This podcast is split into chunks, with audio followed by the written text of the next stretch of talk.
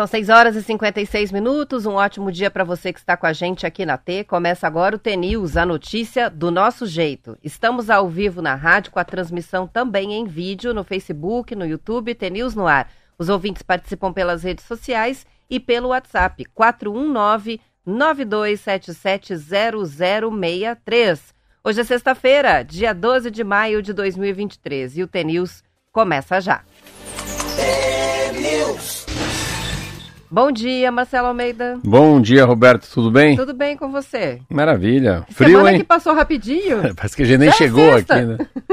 Hoje, agora que eu olhei pra você com o chapéu, que eu me dei conta. Eu É. falei, ó, a semana acabou. Se não veio segunda, né? Ah, é Muda, verdade. né? Pra mim foi, foi mais curto por causa disso Você já, também. você já tá na semana da, da matéria que você trouxe, que é a semana de quatro Isso dias, mesmo, a minha semana foi de quatro dias. né? é muito interessante essa matéria. Isso é, uma, A gente vai falar sobre isso. é, Vamos isso é, isso é um assunto, é um Brasil. assunto muito legal, né? Porque é, às vezes trabalhar mais é trabalhar me, é mais, trabalhar menos é trabalhar mais, né? É ser mais produtivo, mais né? concentrado no que faz. Isso aí. Hoje é dia de conto, mas antes da gente, enquanto o Marcelo vai buscando ali a história do dia, eu vou já registrar os aniversariantes do dia, que chegou bem cedo mensagem aqui. O Geraldo de Colorado mandou mensagem. É, mandem um abraço para Letícia, minha esposa, fazendo aniversário hoje. Ela é professora na APAI da cidade de Santo Opa. Inácio. Olha aí, ó, conheço. Então, feliz Parabéns. aniversário. Feliz aniversário, Letícia. E também tem o aniversário do Raul, quem está mandando a mensagem, chega de Paranavaí aqui a mensagem. Aniversário do Raul, que completa 15 anos. E ele com a mãe ouvem a gente todos os dias a caminho da escola em Paranavaí. Parabéns, Raul. Muito É isso aí. bem, isso aí. Vemos que vemos? Vamos que vamos. Vamos, vamos, vamos viver assim que a gente vive, né? É. Assim que a gente fala Assim que a gente fala na rádio, é, na rádio. Ontem, ontem eu tava vendo a Rádio Maringá, é bonita, hein? Mandaram uma foto pra mim, Ah, tava é? lá o deputado estadual Maurício Requião sendo entrevistado. A Flávia Sobral tava lá, bonito estúdio. Ontem mandaram a foto, assim. Então, e é perto do estádio, né? Eu descobri isso por causa do jogo do Flamengo com o Maringá, que a Ah, é? Flavinha mandou a foto da janela do estúdio e dá pra ver o estádio lá. Caramba. Então, pertinho do estádio. Bom dia pra Maringá também, né? Bom dia pra Maringá. Que vamos?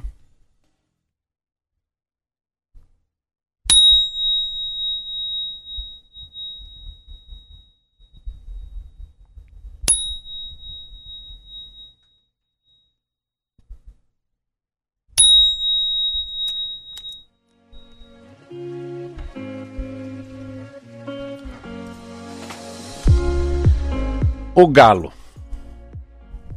Um estudante começou a agir de forma cada vez mais estranha, até que um dia ele contou aos seus pais. Tinha descoberto que era um galo. Naquele dia ele tirou todas suas roupas e andou nu pela casa, até que se acomodou embaixo da mesa. Era um bom lugar para um galo viver. Os pais falaram com ele, disseram para parar de ser ridículo, gritaram, choraram mas nada adiantou. O rapaz acreditava que era um galo. Iria viver como vivem os galos. Pai e mãe buscaram vários médicos. Médicos para tratar o príncipe, mas não acontecia nenhum, nenhum progresso. Até que um dia se apresentou um médico, um médico acostumado a tratar de casos muito graves de loucura. Ele pediu licença aos pais, tirou suas roupas, se aproximou devagar do rapaz. Assim como ele, o médico agiu como um galo, até cantou quá, como um galo. Mas era um galo muito modesto, porque tinha que respeitar o território do galo que havia chegado primeiro. O médico galo começou a fazer, fazer amizade com o estudante galo. Um fazia o outro e um para lá e um para cá. Depois de alguns dias, ele apareceu vestindo roupas e disse ao rapaz que os galos também podem se agasalhar. O rapaz ficou surpreso, resolveu experimentar as roupas que seu amigo oferecia. Fazia frio, muito frio. Ele notou que vestido ficava mais confortável. Depois, o médico sugeriu que o estudante galo experimentasse comer. comer à mesa, depois que usasse talheres e depois que dormisse. Dormisse na cama e não embaixo da mesa. Aos poucos, o rapaz voltou a viver com um ser humano. Assim, pouco a pouco, voltou a, a ser quem era e se curou. Essa história, Roberta, exemplifica um caminho eficiente e pacífico para ajudar quem está perdido ou desnorteado. O médico primeiro aceita a fantasia de seu paciente, até participa dela, para só então introduzir algumas mudanças como usar roupas. O médico, o médico sabia que o rapaz não via algo tão óbvio. Não adiantava simplesmente dizer para ele: você não é um galo. Por isso, ele investiu seu tempo e sua atenção no rapaz do jeito que ele era, para abrir uma porta por onde pudesse ajudar, por onde pudesse entrar. Então, o seguinte: diante de alguém que não vê o óbvio, não adianta dizer o óbvio. É melhor procurar um novo caminho para ajudar. Não. Que conto lindo, Muito né? Muito legal. Muito lindo. Ele. É cômico, né? Por causa da, da imagem é. mental, né? Do garoto embaixo da mesa, pelado, né? Fingindo Sim. ser um galo. É, e isso, ah, bom, tudo que é comédia faz a gente quebrar, né? algumas barreiras e prestar atenção com mais atenção às coisas, né? Mas é, na verdade, é algo muito sério que, que essa lição traz. Muito é, sério. Era... Porque, é, lógico, nesse caso é bem caricato, bem engraçado até, mas no dia a dia, muitas vezes, é, muito, é difícil mostrar para a pessoa o que de fora a gente está enxergando, não é assim? E a gente tem casos na família, eu e você, né? Sim. A gente tem caso, eu tenho um caso também, né, de um menino que é, que é meu parente, eu, eu ajudo muito ele. E se eu não entrar, né? Se eu não entrar, se eu não entrar, eu falo, não, eu vi também, eu também vi, eu também enxerguei. Eu tenho que entrar nele para depois sair dele né? Se eu não entrar nele, eu não consigo sair. Se a conversa for muito é, literal, não é, dá nem ouvidos ele, aí, aponta né? isso com muito peito aberto. Ele falou, mas tem, tem gente batendo no vidro, gente batendo no vidro. Ele mora no 24 andar. Aí a gente entrou lá, o psicólogo chegamos lá, entramos lá. Ele falou, daí? falou, não, tem sim, tem gente batendo. Mas batendo no 23 Ah, bom. Peraí, peraí, peraí. Então eu não tô louco. Não, você não tá louco. Eles querem entrar pela janela do 14 andar? Não, eles querem entrar no 13 porque eles queriam entrar numa festa que tem lá embaixo. Pela porta? Não, pela janela. Ah, pela janela. Pela janela. Mas tem alguém que... Mas acho que alguém está querendo me pegar aqui no prédio. Falei, não, já fiz uma varredura, a Polícia Federal já passou por tudo. Então é uma crise que ele estava. Eu entrei nele, uá, dentro da fantasia. Como é que alguém vai bater no, na janela pelo, no 24 andar de um prédio? Aí você entra, mas então não estou sozinho. Não. Porque, de fato, tem gente que vê, e ele viu, né? Ele via as pessoas, escuta as pessoas, né? Então, a alucinação é isso. Aí você entra, calma, tamo junto, agora vamos sair. Mas é muito louco esse conto aqui, é muito lindo. Muito lindo. E assim, não, não serve apenas para lidar com pessoas que têm algum tipo algum... de transtorno não. mental ou algum tipo de deficiência não, mesmo. Não. Ah, serve para a vida. Às vezes a criança na sua fantasia, é. às vezes uma pessoa com uma baixa autoestima, que se enxerga de uma maneira diferente. Quantos transtornos alimentares as pessoas têm por se enxergar de uma forma distorcida? Então, é muito. Eu adorei. É, Achei eu, eu muito acho que, bom. Eu acho que a, é, essa é, é, é, ele é bom para qualquer assunto. Você entrar sempre, como é que você, entender, entender o estado de espírito que a pessoa, se a pessoa, as pessoas está em estado de graça não está, a pessoa está fora de si. O que, que é o fora de si? Né? Às vezes a pessoa, eu falo muito essa coisa do verbo ser e estar, né? Ela está doente, mas ela não é doente, né? né? Você poder entrar e falar com uma pessoa que está enlutada 24 horas depois de, é... E fazer um resgate, porque isso é um resgate. Meu resgate. Trazer a pessoa novamente para a realidade. Muito bom. Beleza. Depois vai para o nosso YouTube. Já mandei para você aí. Isso, ó, o texto, quem quiser já pode pedir que a gente manda pelo WhatsApp. Ah, gostou do... É, os efeitos sonoros são sempre lá era muito cocorocó, bons, né? cocorocó. Eu falei, não, esse cocorocó aí não vai dar, né? não, né? Na rádio não pega, você não vai pegar bem, não. É, esse conto aí eu acho muito mais legal ouvir do que ler, né? É, é. É, porque daí já vem com os efeitos do Marcelo aí, que imita os bichos. São 7 horas e 6 minutos e o Brasil vai receber um experimento sobre o impacto da jornada de trabalho semanal de quatro dias já no segundo semestre de 2023. É uma iniciativa fruto de parceria entre a organização sem fins lucrativos Four Day Week, que quer dizer semana de quatro dias, que conduz testes globais sobre a carga horária reduzida Eles vão fazer a parceria com a brasileira Reconnect Happiness at Work. De acordo com a reportagem do jornal O Globo, em junho e julho, a Reconnect vai oferecer informações sobre o programa para qualquer empresa do Brasil que demonstrar interesse em participar. Companhias com qualquer número de funcionários podem se inscrever para implantar esse modelo entre agosto e setembro, mas não é gratuito. Eles não divulgaram os valores, mas tem um valor. O modelo a ser implementado nas participantes será o do tipo 100, 80, 100, que é o quê? 100% do salário, 80% do tempo de trabalho e 100% é. da produtividade. Os resultados têm que ser os mesmos. Indicadores como estresse da força de trabalho, equilíbrio entre a vida pessoal e profissional, os resultados financeiros, a rotatividade, né, que se chama turnover, serão os fatores avaliados no final do experimento. A metodologia é importada da Universidade Americana Boston College. A semana de quatro dias já foi adotada nos Emirados Árabes, país pioneiro na redução do número de dias de trabalho. Desde 2022, todos os funcionários dos órgãos públicos de lá trabalham dessa forma. Cerca de 60 empresas do Reino Unido também participaram de um teste com a semana de quatro dias por seis meses. 92% decidiram manter o formato depois dos testes. Entre elas, a receita média aumentou 35% em relação ao período anterior. Cerca de 40% dos trabalhadores se sentiram menos estressados, 71% reduziram sintomas de burnout, que é uma doença associada ao trabalho, 54% acharam que isso melhorou é, conciliar a vida profissional e pessoal. Outros países que já adotaram essa semana de quatro dias são Bélgica, Islândia, Suécia e também a Espanha. É, você leu a matéria inteira também, né? Li a matéria inteira. Você comentou, eu fiquei, tu leu tudo que eu escrevi no caderno, tão caprichado aqui, ó, 100, 80, 100, experimento, você leu tudo, mas vamos lá. É uma matéria muito interessante. Ela tem vários, é várias, várias maneiras de ver. Eu tenho, para mim é um privilégio, né? Eu tenho uma relação boa com o Domênico De Masi. O Domênico De Masi é o cara que fala sobre o ócio, né? Então, o ócio criativo. E a última palestra que ele veio para Curitiba, que eu trouxe ele, a gente falou muito sobre isso. É um experimento no mundo, né? Mas ele é muito mais focado à felicidade individual, à felicidade familiar e o que que isso pode mudar a sociedade. Então é como fosse, como é que você vai medir o índice de alegria, de felicidade, de bem-estar, de leveza da alma, né? Então é, é importante é, é, o quanto que faturou, quanto que trabalhou, quanto que produziu.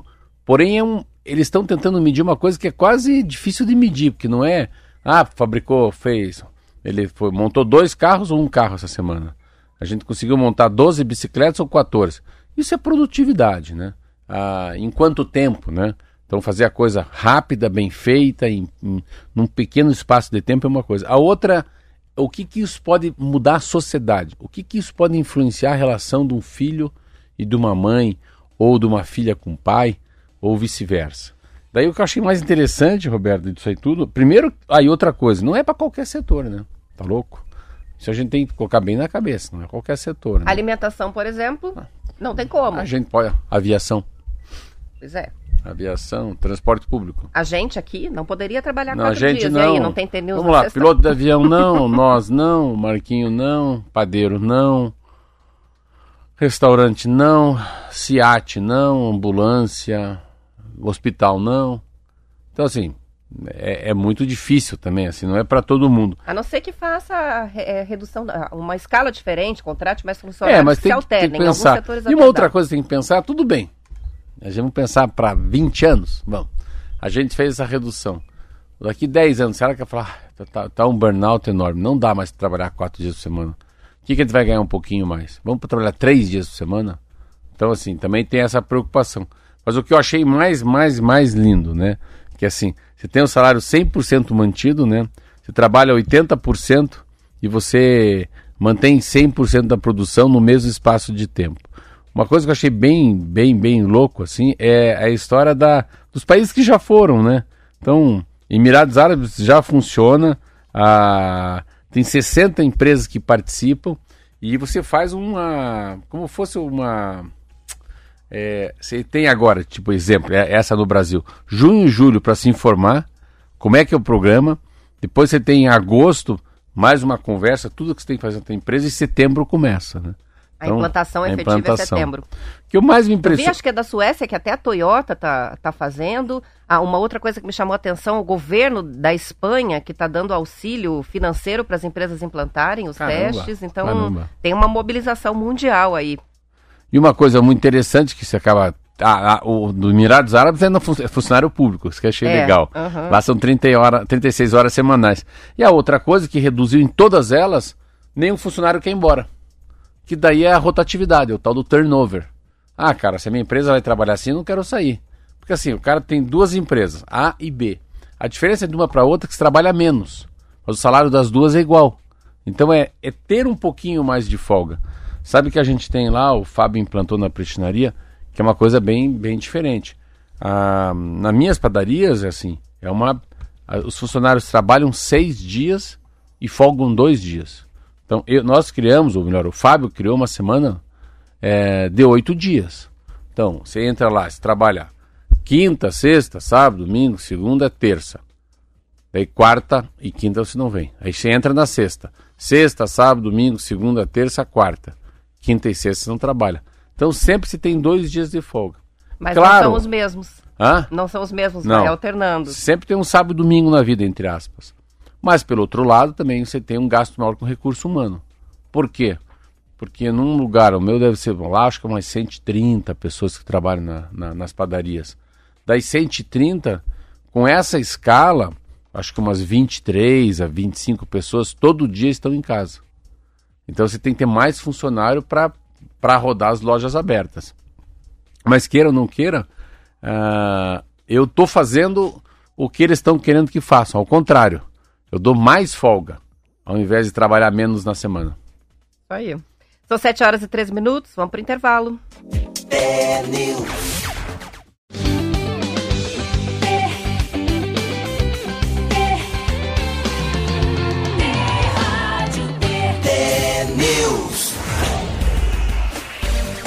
São 7 horas e 16 minutos. A gente tem participação chegando aqui da Sônia para contar que hoje é o aniversário da cidade do Turvo. Está completando 41 anos e daí ela diz: Meus parabéns a todos hum. da população, os turvenses. Nós? Olha que legal. Essa é torcida, né? Os turvenses. Parece torcida mesmo. E tem uma participação legal aqui da Poliana que ela diz o seguinte: Eu até aceito pagar mais num croissant por saber que o funcionário ali está feliz e descansado. Olha aí, olha Sobre a escala aí, de trabalho reduzida. Essa história daquilo que a gente fala muito do ESG, né? Deve é. Ser, que aquele é do environment, que é o meio ambiente. É, o Fábio falou que assim, não, que um quarto, né? Então, um quarto dos meus funcionários estão, são 120, 4 vezes 3, então, 30 todo dia estão em casa. Então, são, ele falou assim, parabéns aqui, mandou bem aí. É, mas são uns 30 de folga por dia. É um quarto da equipe sempre está de folga. Então tem que ter 30 a mais para poder preencher. Isso aí, é um investimento, Nossa, mas é um investimento lá no S do SG, né? Vê lá, no lá, social. quando chega nela, fala, não, a pessoa acha, a pessoa que vai consumir né, um produto pode achar isso interessante também. Marcelo tá mandando uma mensagem irônica pra gente. E o Coxa? Puxa vida, o Coxa, né? O Coxa ontem tava ganhando do Vasco, tava, Nossa, a torcida que... tava se sentindo aliviada, mas empataram, então continuamos. É, que Continuemos em né? dois, é. Nenhuma vitória até agora do Coritiba. Mas muito difícil, mas muito brasileiro. duro, assim, um time, muita gente nova, um desencontro, né, de, de ideias, um time absolutamente de, de, é, é irreconhecível. Aí tem esse problema do Aleph Manga, né, o Trindade também tá fora. Teve um zagueiro que estreou ontem no futebol profissional. É, é assim, é uma. A gente, a gente só colhe quem planta e aduba e cuida e passa uma estação. Então, não precisa, pode ser no futebol, pode ser no comércio, pode ser na faculdade. Você tem que insistir, né? É, uma, é a coletividade, né? Saber por jogar entrosado, né? Olhando para o outro, né? Então tem o déjà vu. Pensa que tem jogadores que nunca jogaram juntos. Então o Curitiba está num momento muito ruim porque é uma pré-temporada durante a temporada. Então você vai ter que se preparar né, para a tua travessia de natação, vai se preparar para a tua corrida na corrida. É mais ou menos isso. É isso mesmo. Então tá lá o terceiro ou quarto técnico. Mas é a pressão das torcidas. Né? Aqui, agora eu imaginei aquela, aquela cena que muita gente usa, né? É, do avião caindo e você consertando o motor na queda. Não tem o que fazer, é, assim. é mais ou menos assim. A gente teve ontem Botafogo e Corinthians e o Corinthians foi massacrado. O Botafogo fez 3 a 1 assumiu a liderança Nossa, do coisa Brasileirão. Mais, coisa mais linda os gols. Fortaleza e São Paulo empataram 0 a 0 jogo sem graça. Santos e Palmeiras também 0 a 0 de acordo aqui com o placar do Globo Esporte. Mas tá aí, o Coxa precisa se recuperar rapidamente agora, porque senão não já recupera, era. Não, não, rapidamente não recupera. Eu acho que o Coxa tem uma agora tem um Atletiba que é um momento bom, porque o Atletiba acaba sendo uma rivalidade, acaba até a, a diferença, né, a, a potencialidade do, do, Atlético até é reduzida quando tem Atletiba. E aí não tem favorito, né? É, pode ser que aí que tenha ser a, a virada da chave. Mas demora, hein? Curitiba para pegar mesmo, acho que é ele vira forte não só no segundo turno. São 7 horas e 19 minutos. Na 11 fase da Operação Lesa Pátria, agentes da Polícia Federal cumpriram ontem, no Paraná, 19 mandados de busca e apreensão expedidos pelo Supremo Tribunal Federal. Os alvos eram moradores dos municípios de Missal, Londrina, Cornélio Procópio e Castro. Apenas em Castro, 15 ordens judiciais foram cumpridas. Uma pessoa foi presa em flagrante porque tinha duas armas sem registro. Durante a ação, os policiais ainda apreenderam carros, armas de fogo e munição. A operação tem o objetivo de identificar pessoas que financiaram e que fomentaram os ataques golpistas nas sedes dos três poderes lá em 8 de janeiro, em Brasília. Segundo a Polícia Federal, também foi determinado o bloqueio de bens, ativos e valores dos investigados até o limite de 40 milhões de reais. Para quê? Para cobertura e ressarcimento dos danos causados ao patrimônio público. Além do Paraná, também foram cumpridos mandados de busca e apreensão em São Paulo e no Mato Grosso do Sul. No Brasil inteiro. No fundo, acho que sabe qual é a lição que fica? Uma lição de verdade, assim, né? Eu acho que é uma lição. Claro que a, sociedade já, já entrou aí na, na história da, de tanta tecnologia, de tanta informação, do influência, de querer saber tudo, querer se exibir. Um quer tirar foto, outro quer mostrar. Aí outro quer comprar tudo pela internet, mas assim, é, é impressionante que a gente pegar qualquer assunto. Vamos pegar jogadores que se venderam lá, né? Para as casas de aposta, lá para aqueles. Para aquele. Para cachorrada graúda lá. Que estavam vendendo. Então, você faz um cartão amarelo, uma falta firme, te dou 30 mil reais. Então, a compra dos jogadores do, no Campeonato Brasileiro é feita por onde? Pelo celular. Ah os golpistas, vamos dizer, os caras que patrocinaram a invasão lá do Congresso Nacional, como é que a Polícia Federal pega um por um? Pelo celular.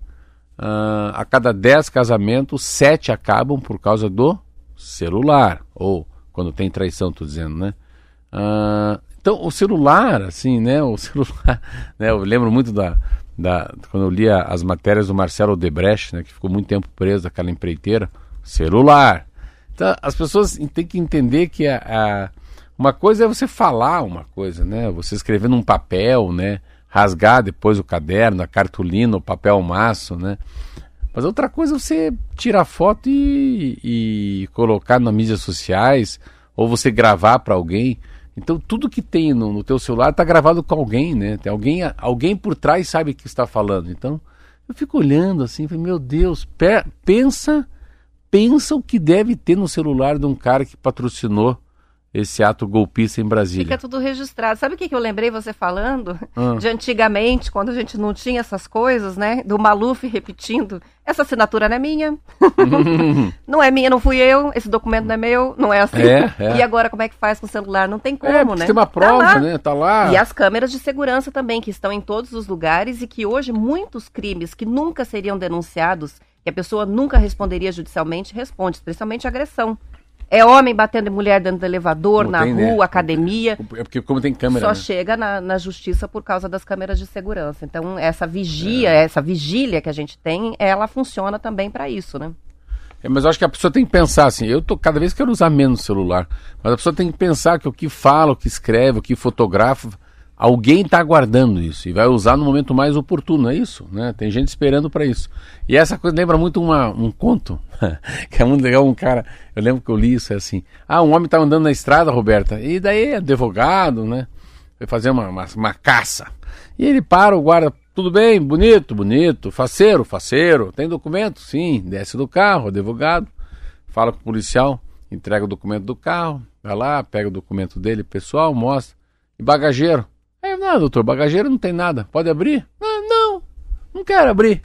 Mas, pô, vamos abrir, sou policial, então vamos abrir. Quando ele abre, tem um tatu. Mas, pô, mas peraí, esse animal silvestre. O código, o artigo tal, não, não pode, pode não pode? Não, não, não, não, não, não. Não, senhor. Tem nada a ver. Nada a ver. Cachorro pode? Pode. Gato pode? Pode. Então, tatu também pode. Por quê? É domesticado. Ah, sim. Vou mostrar pro senhor. Você acha que é animal silvestre? Deixa com o Beck. Você vai ver como é. Olha, pensa um, pensa um piazinho educado. Pensa um bichinho bom. O cara vai lá, o advogado, entra ali no porta-mala, tira o tatu e põe no chão. E o tatu vai pro meio do mato e vai embora. Tatu! Tatu! Tatu! Tatu! Ah, tatu mal educado. Acabou. Não tem mais flagrante. Não tem mais flagrante. Não tem a prova do crime, porque o tatu foi embora. Então é isso. É, isso. É mais ou menos isso. Agora, se tivesse filmando com o celular. é, aí dançou. Já era. Viu como é que é? Isso. se o policial tá filmando, já era. Tá aqui a prova era. do crime. Isso aí. Uma das atrações da Expo Ingá 2023, a Feira Agropecuária de Maringá, que vai até o domingo, Marcela, é um protótipo de nascente de água bem conservada para uso em educação ambiental. O protótipo faz parte de um projeto desenvolvido pelos órgãos ambientais junto com a sociedade rural e a Cocamar, que pretende mostrar para a população de vários municípios da região como preservar e até fazer rebrotar as nascentes. Uma nascente é o ponto do terreno onde o lençol freático subterrâneo brota dando origem a um curso de água, que pode ser um rio, um ribeirão ou um córrego.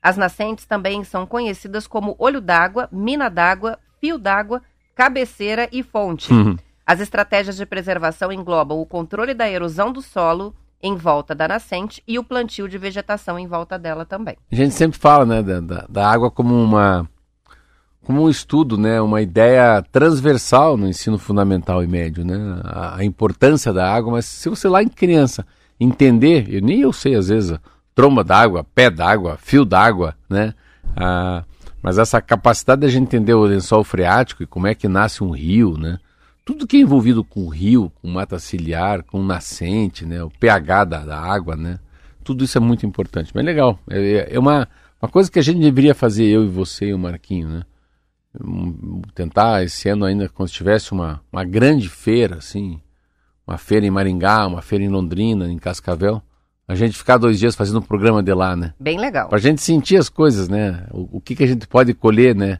de informação boa fazer um programa só sobre os lançamentos as novidades Sim, os temas relacionados àquele é, evento o né que, o que tem naquele evento né muito boa ideia são 7h26 e a coordenadoria do IBGE em Londrina apresentou à Prefeitura o resultado preliminar do censo. Na cidade, o censo ainda não atingiu 95% dos domicílios, que é o patamar que o IBGE está buscando. A dificuldade, segundo o coordenador do Instituto, Fábio Fujimoto, está na falta de acesso a condomínios verticais e horizontais, onde muitas vezes os recenseadores não conseguem entrar em contato com cada uma das unidades. Mas Londrina já chegou a 94,6% dos municípios e por isso os dados estão adiantados. Chama atenção, Marcelo, nas informações apresentadas nesta semana, o baixo crescimento da população de Londrina. Para 2023, era estimada uma população de 588 mil pessoas na cidade, mas o censo está indicando até agora 526 mil, 20 mil a mais do que 2010 apenas. Outro fato apontado foi a diminuição no número de pessoas por família. Em 2010, a média de moradores por domicílio era de 3. Agora, o número caiu para 2,6 na zona urbana e 2,8 na zona rural. Encolheu ou deixou de crescer? Deixou, tá, desacelerou o crescimento, ah, acertou, né? Acertou, acertou. Não cresceu tanto, é diferente, né? E é interessante que assim é tão pouco, parar para pensar. Em 2010 eram 506 mil. E em 2022, 12 anos, são 65 mil pessoas a mais. Eu achava que era assim, exponencial o crescimento na, nas cidades. Duas cidades que agora a gente já tem aqui uma marca. Então, Londrina é uma cidade com 565 mil habitantes e, e Maringá uma cidade com 450 mil habitantes. São dois números que eu não, que eu não sabia. Então a diferença é de 115 mil pessoas. Tem mais em Londrina do que em Maringá. Em Maringá. Ah, encolheu, deixou de crescer, é, não cresceu tanto, não sabem. Não sabem mesmo, não, não tem ideia. Mas é, eu, eu acredito que sempre tem que colocar como um dos pontos né, relevantes, ah, são casais que têm menos filhos. Eu acho que isso é a coisa mais clara que tem, evidente, né? Você não vai ver um casal aí de, com 30 anos, 35 anos, com 4, 5 filhos. Hoje não existe, uma coisa que era muito comum. E a outra coisa também pode ser um, um êxodo, né? Êxodo? Isso, tem gente saindo é, de lá. Gente saindo de lá e indo para São Paulo, para Curitiba, então uma nova geração pode ser que esteja, esteja caindo fora do Paraná ou para outra cidade, né, para a capital ou para São Paulo, né? Mas chama atenção, porque Londrina é uma das cidades que o pessoal que se aposenta gosta de, de escolher aí, né, para os últimos anos de vida, né? Então, a, esse movimento também é importante, como também acontece em Santa Catarina, né, nas cidades litorâneas. Não, mas né? daí, assim, a, a cidade do, do, teu pai e tua mãe é diferente, hein? Tapema, né? Nossa, eu vi no, eu vi no Fantástico, uma das cidades que mais recebe aposentados no Brasil é Itapema, Santa Catarina. Balneário Camboriú. Eu acho, eu acho que é diferente, Roberto. Eu acho que se for pegar uma incidência em todos os estados do Brasil que tem costa, né, que tem praia, com certeza o aumento sempre deve ser essas são cidades litorâneas, muito mais do que cidades para dentro, né? Clima mais favorável também. Ah, né? sim. Vamos encerrando a edição estadual. Depois do intervalo tem o noticiário da sua região. Aos ouvintes que ficam, ótimo fim de semana, bom descanso. Até segunda-feira. Aos demais, a gente volta depois do intervalo. Tchau, tchau. Até segunda.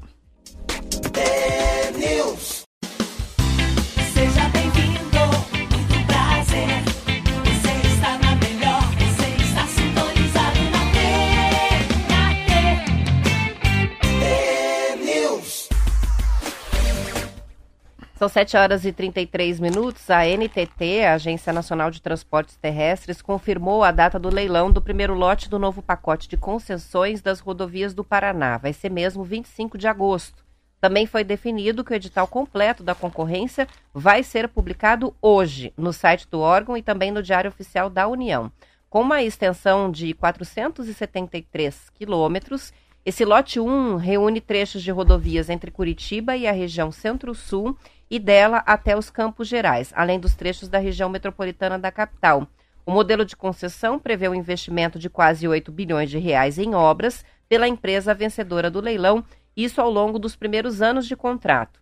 Entre as obras que estão no pacote do trecho está a duplicação completa de um trecho de 157 quilômetros da BR-277, entre São Luís do Purunã e o Trevo do Relógio, que fica em Prudentópolis. Também a duplicação da 373 entre Ponta Grossa e o Trevo do Relógio, a duplicação da rodovia do Xisto entre Araucária e Lapa, a duplicação da 423 entre Araucária e Campo Largo, do contorno norte de Curitiba e faixas adicionais na BR-277 entre Curitiba e o entroncamento lá com a 376. Também faixas adicionais e vias marginais no contorno sul da capital. O edital também prevê a necessidade de custos operacionais de 5 bilhões de reais, esses para serviços gerais e administrativos, como socorro médico e mecânico, os pontos de parada de descanso para os caminhoneiros e o sistema de balanças de pesagem. O lote vai ter cinco praças de pedágio: São Luís do Purunã, Lapa, Porto Amazonas, Imbituva e Irati. As concessões estão divididas em seis lotes. O 2 vai ser o próximo, que vai a leilão, ah, mas os demais, 3, 4, 5 e 6, ainda estão em análise no Tribunal de Contas da União. Ah, eu acho um terror, né? Assim, você está falando do Centro-Sul, está falando aqui para Prudentópolis, Irati, aqui, mas assim, o Paraná inteiro. Eu tenho uma, uma visão, assim, é, é que é, é, muita propaganda, né? Eu tá vendo agora aqui uma moça falando aqui na propaganda, olha, o Estrada vai cuidar de você, vai ter estradas arrumadas. Assim, é muito marketing, pouca ação, né? Eu fui até Matinhos essa semana, meu Deus do céu, é um, é um negócio inacreditável. É inacreditável a sensação de insegurança.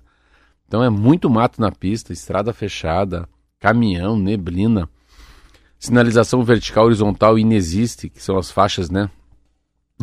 as faixas e as placas também de sinalização. A praça de pedágio é, é a mesma coisa se a fotografia da, uma pequena cidade atingida pela guerra da Ucrânia e, e da Rússia. É um troço impressionante, assim, é, um, é um descaso. Então, a, aonde era aqui, tá, pelo menos aonde era a Eco Rodovias, a Ecovias, onde tinha a casa, onde tinha um sistema de atendimento usuário inteirinho depredado, assim, não tem nada. Tá bem destruído mesmo. Não, é tudo destruído, porque é uma casa, né? Você podia manter, né? O governo, o governo recebe e mantém. Então, é assim, ah, tudo é importante? Não, importante é ter uma estrada que se possa andar, esquece a duplicação. Então, essa duplicação vai ser feita, não vai ser feita. E outra coisa, é, não é por causa ter esse valor que as pessoas, que as empresas entram.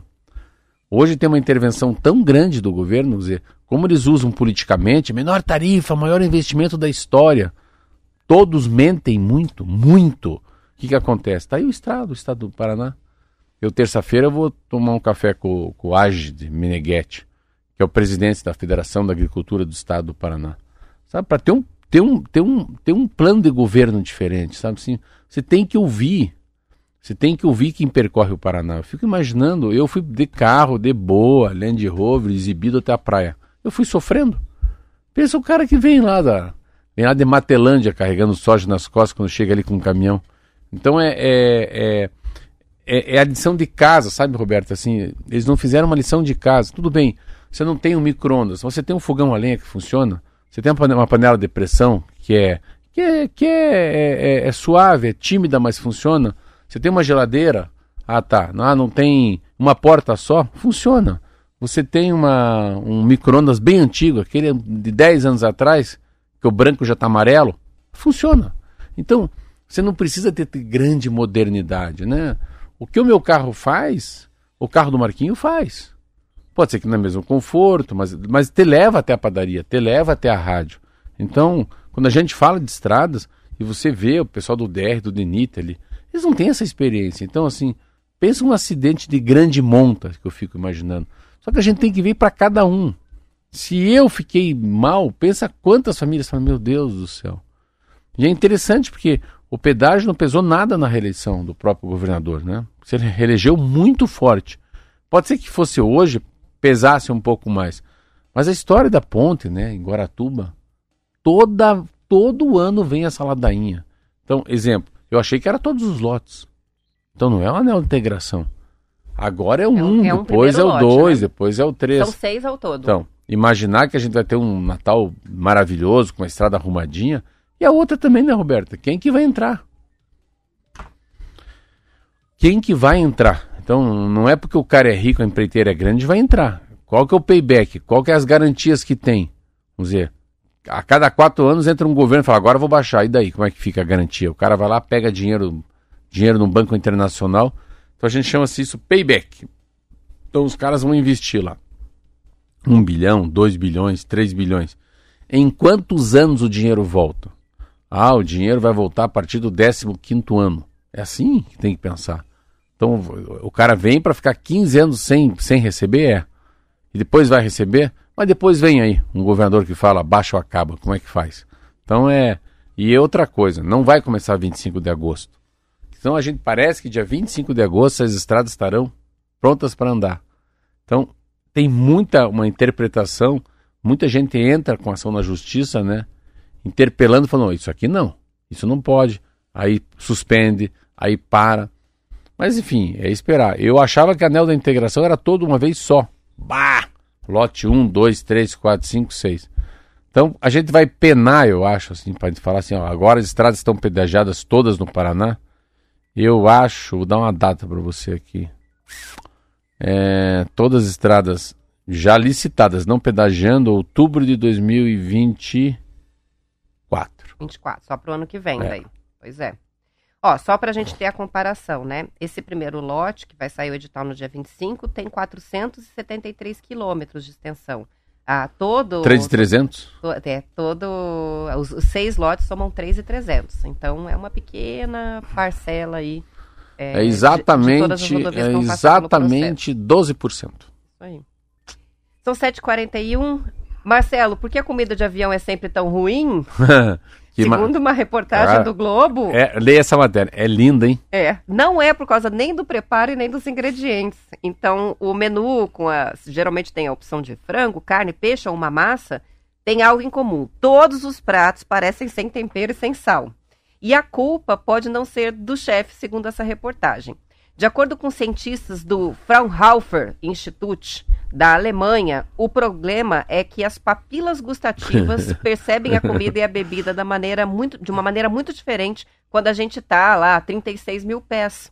Dentro da cabine do avião, o ar recirculado fica muito seco, com cerca de 12% de umidade. É um percentual semelhante aos dos desertos.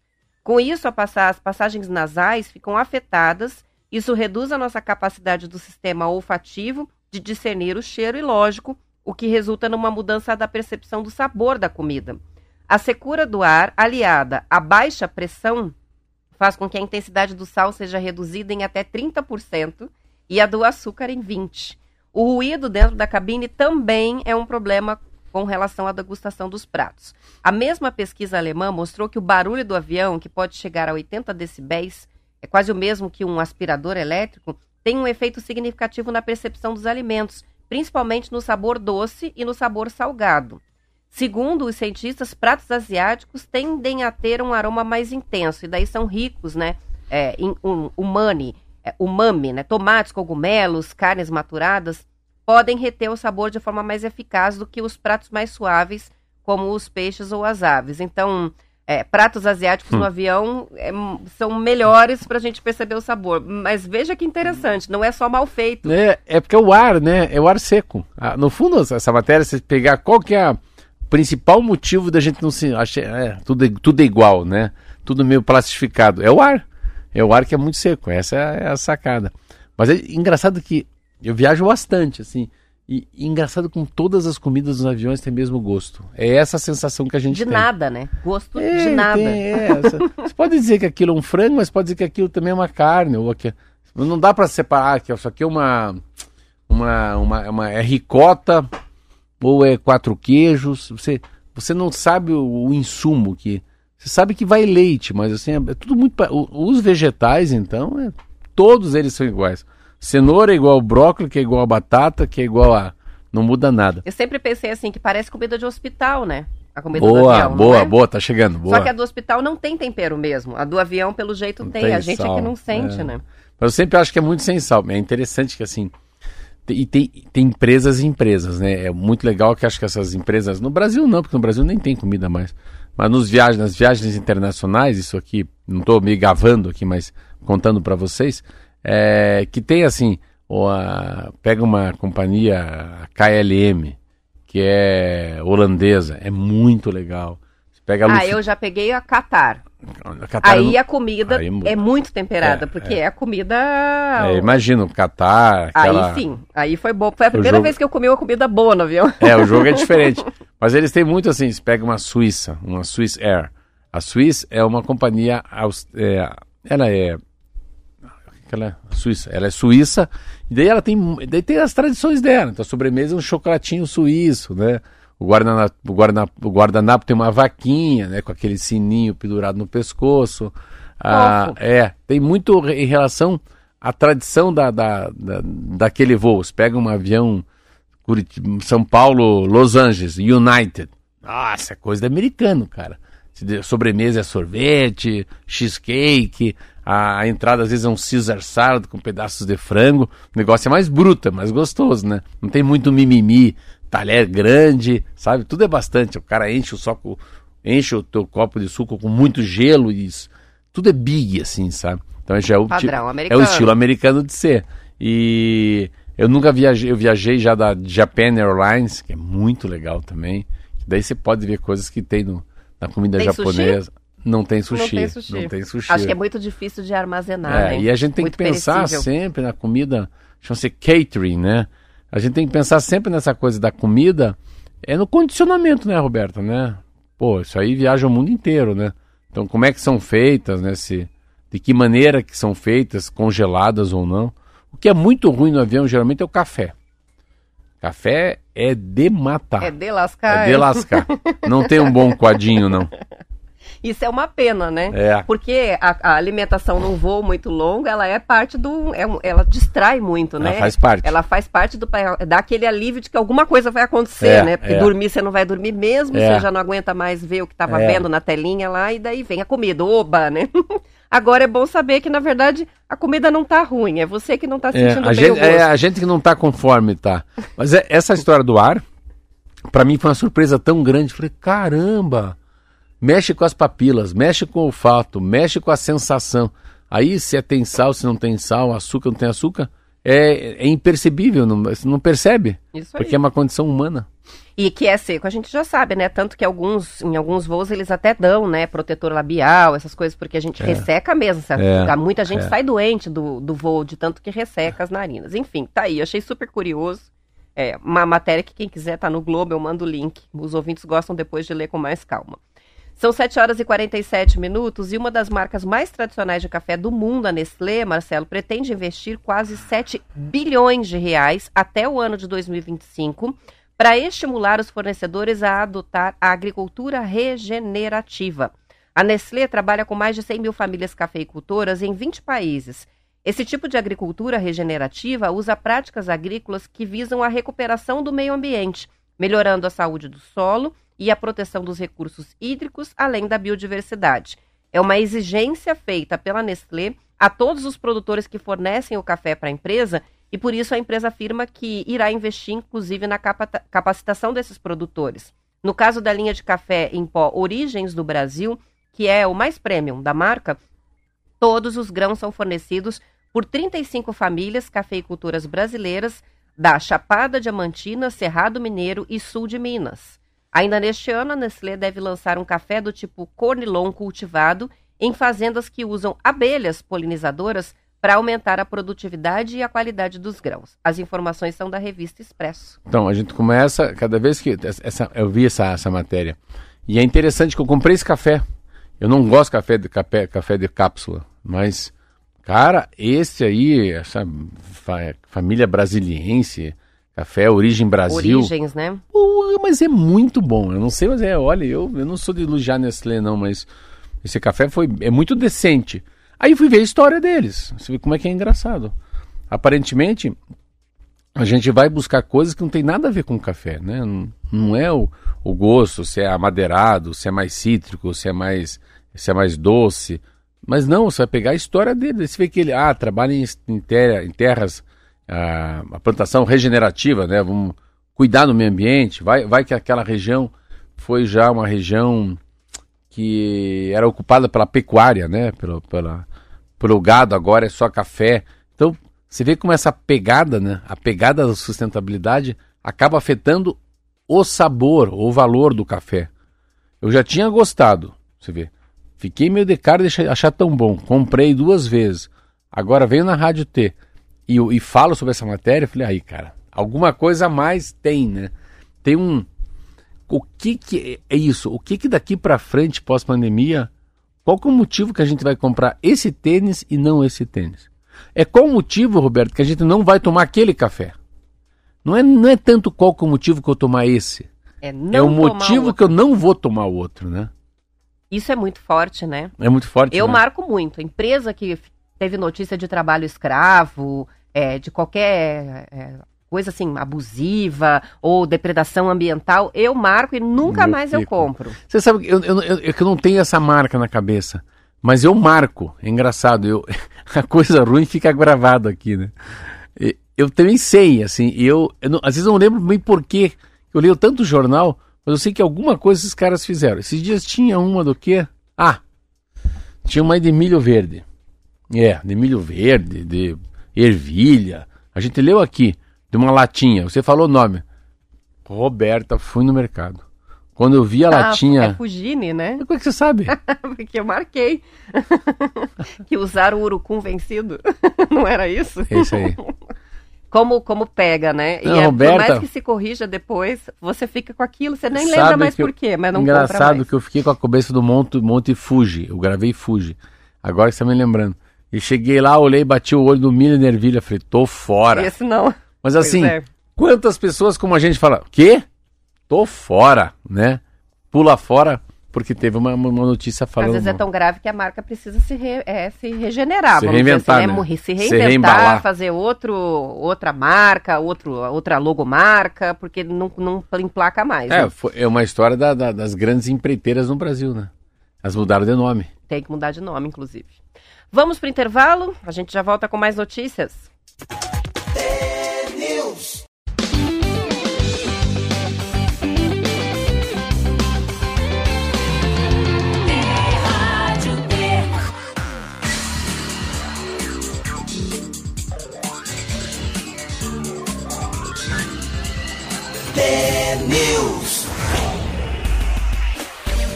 São 7 horas e 53 minutos. O Carlão, morador de Curitiba, do Centro Cívico, mandou pra gente uma mensagem dizendo que, ouvindo a gente falar sobre a comida de avião, ficou com saudades da Varig.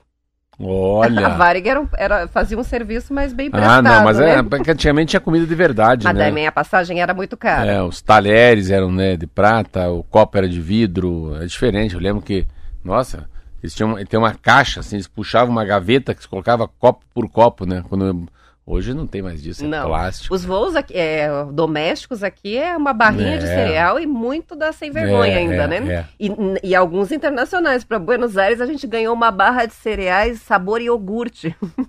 Ah, também é pago coragem para nem de lá? abrir aquilo. Era isso que tinha lá. É, e não volta, porque eles assim, fica imaginando, a gente tem que pensar, fica imaginando quanto custa isso, pô.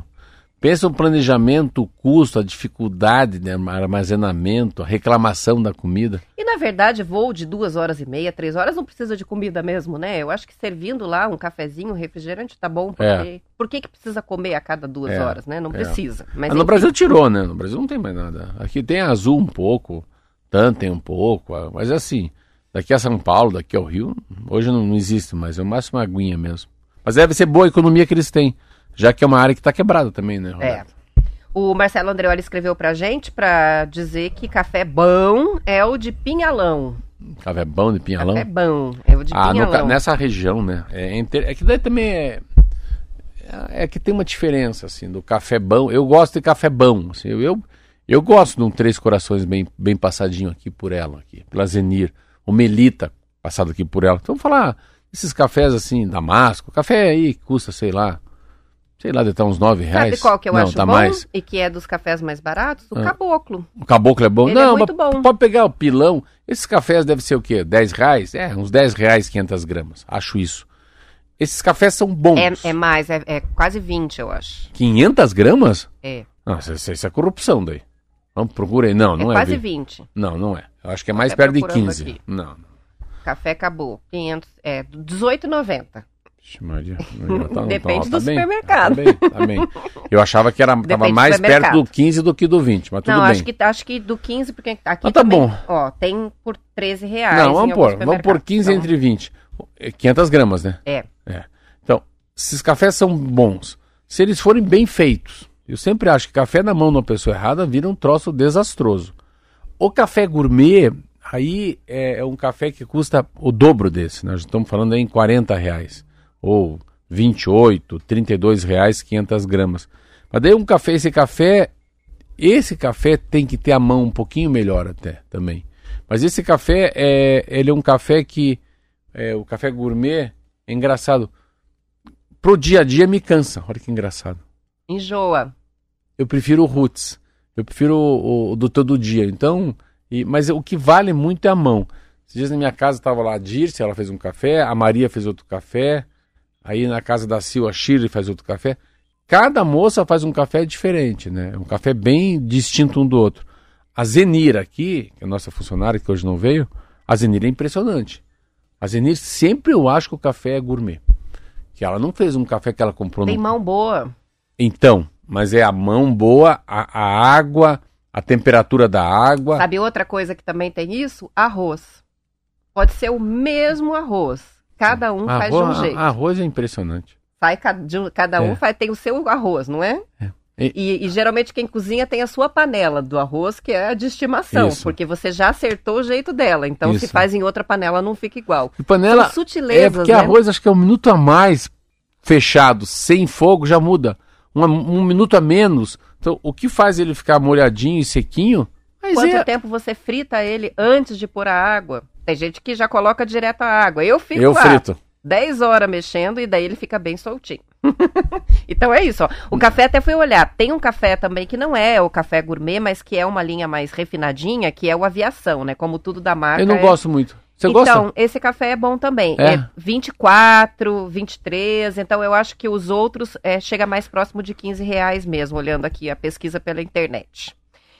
E a gente falou da Fugine, olha só, essa é pra Fugine pra gente fechar. Pô, você Hum, também. Mas já é. tinha essa matéria? Não, já tinha, mas não Você é sobre a Fugine, moda, é sobre o urucum. É só para a gente registrar Ah, que os produtores rurais do noroeste do Paraná estão batalhando a indicação geográfica do urucum de Paranacite. E eles apresentaram as etapas do processo na Expo Ingá essa semana.